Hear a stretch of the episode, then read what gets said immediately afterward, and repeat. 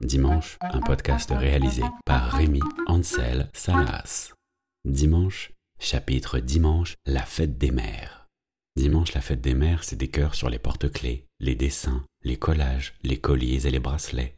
Dimanche, le premier cadeau qu'on offre pour la fête des mères, il ne s'oublie jamais. Dimanche, la fête des mères, les enfants récitent des poésies généralement toutes simples, écrites avec des mots simples, mais récitées avec un amour qui passe deux mots, mais les larmes aux yeux.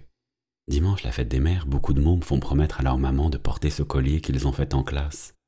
Dimanche, la fête des mères, certains gars qui avaient fait à manger pour la Saint-Valentin retournent en cuisine pour la deuxième fois de l'année et, et parfois même la dernière. Dimanche, la fête des mères, quand t'essayes d'avoir ton premier enfant et qu'il tarde à venir, ça résonne pas pareil. Dimanche, la fête des mères, les jeunes grand-mères sont fiers d'appeler leur fille ou leur belle-fille pour leur souhaiter une bonne fête. Dimanche, la fête des mères, dans le fond, il y a aussi des mamans qui voudraient juste passer la journée sans homme ni enfant.